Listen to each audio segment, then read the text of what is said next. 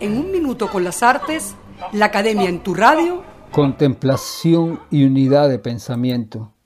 A finales de la antigüedad, el pensamiento estoico y su manera de leer las imágenes ocasionó que las escuelas filosóficas aceptaran un fundante sentido trascendental que, desde el origen de las reflexiones metafísicas, se venía urdiendo. Platón había valorado lo verosímil como un acercamiento a lo ideal entendido como principio sustancial de todo. Aristóteles ligó esa idealidad a una reflexión lógica semejante a una visión divina. La placentera contemplación fue asumida como fuente de las posibles verdades.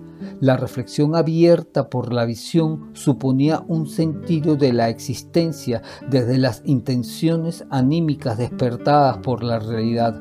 Se trataba de transformar la contemplación sensible en conocimiento y hacer de la meditación imaginaria una noción verosímil que pudiera aceptarse como sabiduría.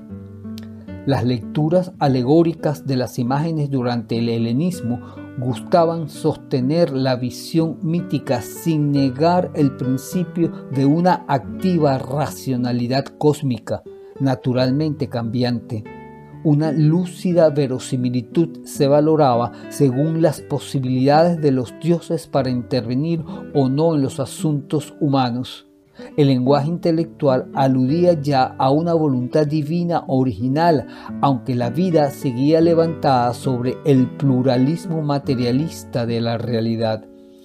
A lo largo del Mediterráneo, la intimidad religiosa se tambaleaba entre múltiples y variadas posibilidades.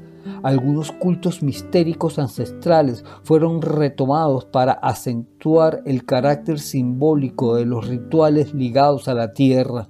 También muchos gentiles habitantes del imperio consultaban doctrinas que preservaban visiones alejadas a la herencia griega. Proliferaba el sincretismo. Esa ambigüedad religiosa hizo de la época latina una cultura ampliamente cosmopolita que apremiaba una consolidación. El dominio político de los primeros emperadores romanos se sostenía en cierta tolerancia a las religiones propias de las regiones ocupadas a las que se le permitía seguir sus costumbres siempre y cuando se plegaran a la soberanía divina de Roma. La vinculación personal a algo propio, terrenal y seguro se desdibujaba. Los asuntos vitales parecían responder más a las contingencias temporales y políticas conducidas por un poder lejano, a veces hasta ajeno, que a los asuntos locales o particulares.